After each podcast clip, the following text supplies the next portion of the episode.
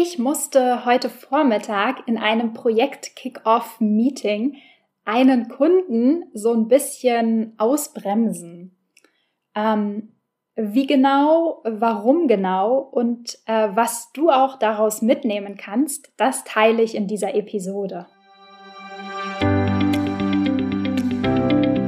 Ich bin Maria-Lena Matysek, Analytics-Freak und Gründerin vom Analytics Boost Camp. Möchtest du das volle Potenzial der Daten nutzen und dein Online-Marketing auf die Erfolgsspur bringen? Möchtest du wissen, was für dich und deine Kunden wirklich funktioniert und datengetrieben optimieren? Möchtest du glücklichere Kunden und mehr Umsatz mit deiner Webseite? Dann bist du hier richtig. Hallo und herzlich willkommen zu einer neuen Episode hier in der Analytics-Sprechstunde.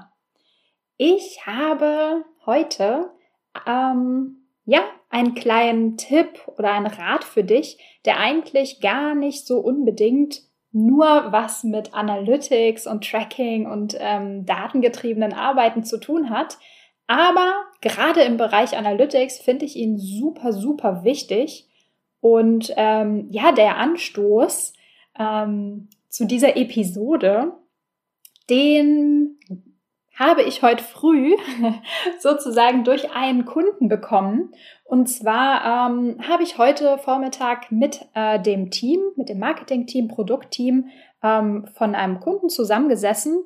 Und ähm, ja, es war praktisch ein Projekt Kickoff und wir haben uns ähm, damit beschäftigt und diskutiert, wie denn ein Tracking-Konzept auf einer neuen Webseite aussehen könnte. Also es ist praktisch ein Webseiten-Relaunch geplant und in diesem ganzen Zuge muss natürlich auch das Tracking neu gedacht werden und umgezogen werden. Und eine Frage, die in diesem ganzen Tracking-Konzept und ähm, ja, was wollen wir auf der neuen Webseite tracken, da mit im Raum stand, war auch die Frage, ob noch das alte Google Analytics implementiert werden soll, also Universal Analytics, oder gleich das neue, also Google Analytics 4. Und ähm, der Kunde war ein bisschen versucht oder hat zumindest gezuckt, doch einfach gleich nur Google Analytics 4 auf der neuen Webseite zu implementieren und sich, so, und sich sozusagen einfach gesagt, Google Analytics 4 wird der neue Standard werden. Google pusht das gerade. Ähm, wir machen ein Tracking-Konzept neu. Warum nicht gleich komplett auf Google Analytics 4 umsteigen? Und äh, um das einfach mal vorwegzunehmen, ich war davon überhaupt nicht begeistert und ich würde das definitiv auf gar keinen Fall machen. Denn ohne jetzt in, in Google Analytics 4 super detailliert reinzugehen, ähm, das Reporting sieht anders aus, die Datenlogik funktioniert anders. Ähm, viele, ich sag mal, viele Metriken, Events heißen anders oder sind woanders. Auf jeden Fall, es verändert sich wirklich eine Menge. Und mein Argument zu sagen, uh, ah, ich habe da ein bisschen Bauchschmerzen mit der Idee, komplett mit einer neuen Webseite auf einen, ein neues Google Analytics Format umzusteigen, weil ich befürchte, dass ähm, das Marketing-Team, das Produktteam, einfach das Unternehmen sozusagen überfordert wäre mit diesen ganzen Umstellungen, die das mitbringen würde. Ähm, es dauert einfach ein bisschen, bis man sich an solche Änderungen gewöhnt hat, sag ich mal, bis man sich im neuen Interface zurechtfindet ähm, und auch bis man sozusagen die Metriken so interpretieren kann, wie man es gewohnt ist. Man muss einfach nicht immer, nicht überall, aber an einigen Ecken und Enden nochmal mehr nachdenken, ob das jetzt tatsächlich vergleichbar ist, ob das dasselbe ist. Und der zweite Punkt ist, auch einfach ähm, so eine Datenqualitätsfrage, eine neue Webseite. Und dann wären praktisch auch noch die Daten gar nicht mehr 100% eins zu eins zu vergleichen. Ähm, wenn wir sozusagen dasselbe Setup auf der neuen Webseite implementieren würden, also altes Google Analytics auf der alten Seite, altes, in Anführungszeichen, also Universal Analytics auch auf der neuen Seite, dann könnte man da viel einfacher Parallelen ziehen und auch sehen, wo hakt es noch. Auf der einen Seite im Setup, in puncto Datenqualität, ähm, haben wir alles, was wir brauchen, wird alles so getrackt, wie wir es brauchen und natürlich auch, ähm, um Vergleiche von der alten zur neuen Webseite zu ziehen. Ähm, also habe ich, war praktisch mein, äh, mein Argument am Ende zu sagen, nee, macht das nicht. Macht wirklich erst ein paralleles Setup, also ein duales Setup sozusagen, Universal Analytics und Google Analytics 4 ähm, und stress dich nicht, ja. Das wird noch eine Weile dauern, bis wirklich Google Analytics 4, ich sag mal, überall nur noch ausschließlich verwendet wird. Es wird noch eine Weile dauern, bis, ähm, ja, ich sag mal so, bis das alte, also das Universal Analytics so alt ist, veraltet ist, dass man es auf gar keinen Fall mehr verwenden sollte. Also es ist alles ein, ein Prozess, ein, ein, ein Entwicklungsprozess, ein Lernprozess und ich bin wirklich überhaupt kein Freund davon, so etwas einfach so übers Knie zu brechen. Und das gilt meiner Meinung nach auch für super viele andere Themen.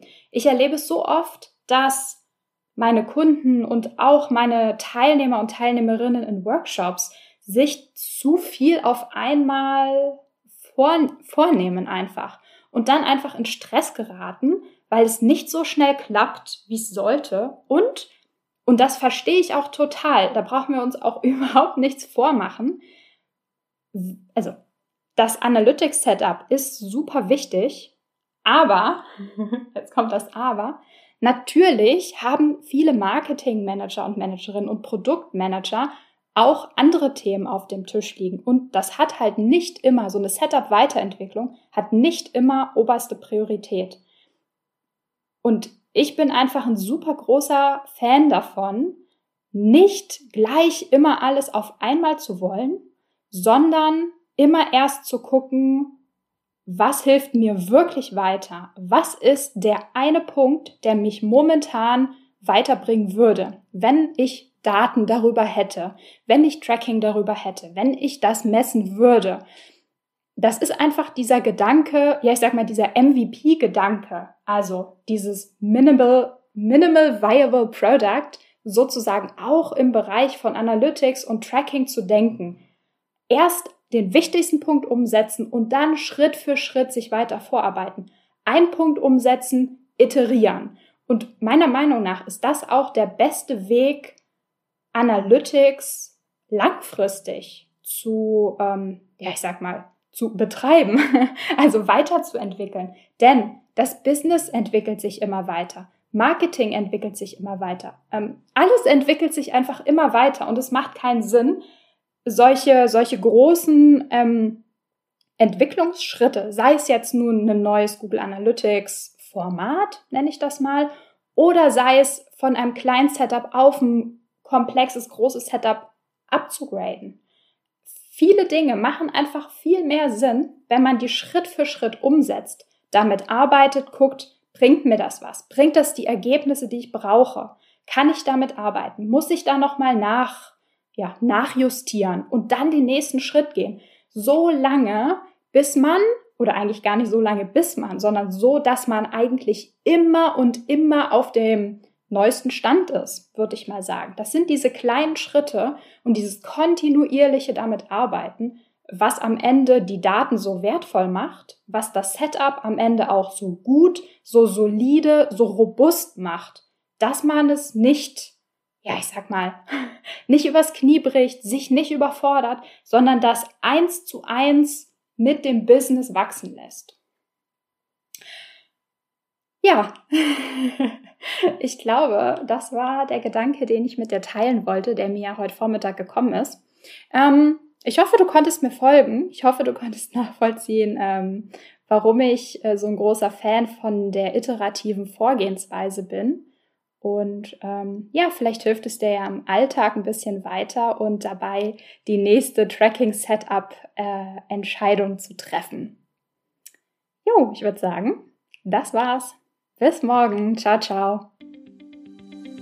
Wenn dir die Folge gefallen hat und du etwas mitnehmen konntest, dann würde ich mich mega über eine Bewertung freuen.